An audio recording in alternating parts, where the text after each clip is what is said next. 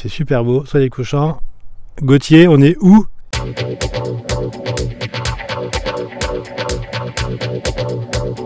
Ici, on est dans le sud du Vosgeot, on est ouais, c'est Extrême limite, sud. Extrême sud. Extrême sud, Bully, Ouais. l'entrée euh, des pierres dorées, donc à côté de l'Arbrel. euh, Mhm.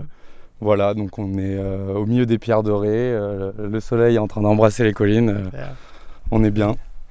Et euh, donc, c'est quoi le domaine de la Domaine de la couvette, ouais. du Donc, on est coup, chez toi exact. Donc Voilà. je travaille aujourd'hui tout seul avec mon papa qui est à la retraite et qui me donne quand même un bon coup de main. Ouais.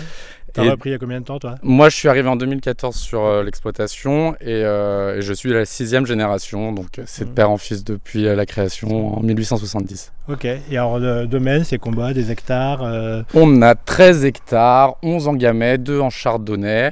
Et les parcelles sont principalement sur Bully. On a aussi des parcelles Mhm. sur Saint-Germain-sur-l'Arbrel et Saint-Romain-de-Popais.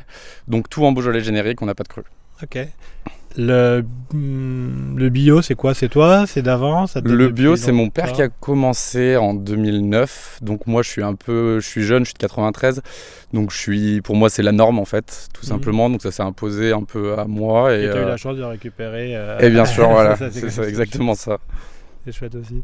Et euh, alors des typicités, des typicités du quoi Je sais pas, le, le travail du sol, pas travail du sol, euh, des expériences sur des tailles, euh, je sais pas, des, j'en sais rien. Vous avez On est, sur, on est vraiment sur des méthodes assez traditionnelles. On je reproduis assez ce que faisait mon père. Moi, j'essaie de m'amuser surtout sur la partie commerciale et un peu en cave, d'essayer de développer des Mhm. cuvées un peu différentes avec des élevages en fût, des choses comme ça. Mais sinon, on est sur. euh, c'est vallonné vers chez nous, mais moins que dans les crues, donc c'est tout mécanisable. Donc on a la chance de pouvoir passer avec les enjambeurs. euh, donc du coup, on travaille les sols de cette façon-là, avec les cresses, avec les intercepts. voilà.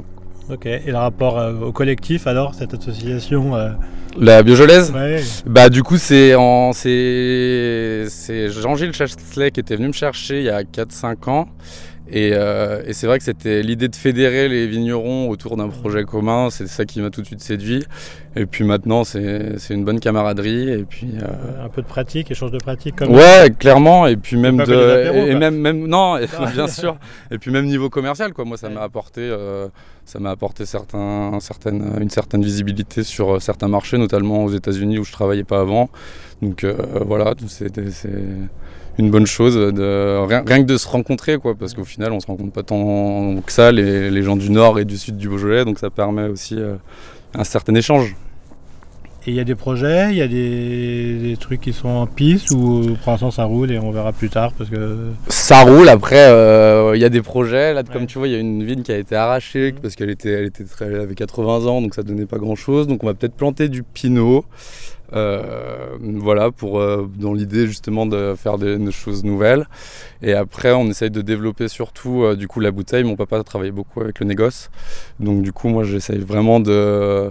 Je suis un enfant du monde, j'aime voilà cette idée-là que mon vin voyage, donc j'essaye toujours de trouver des nouveaux marchés euh, aux quatre coins du monde. Donc voilà l'idée aussi euh, de se développer à l'export. Impec. Eh ben on se retrouve pour goûter ça. Et bah très bien, Salut, je vous donne rendez-vous. Ouais.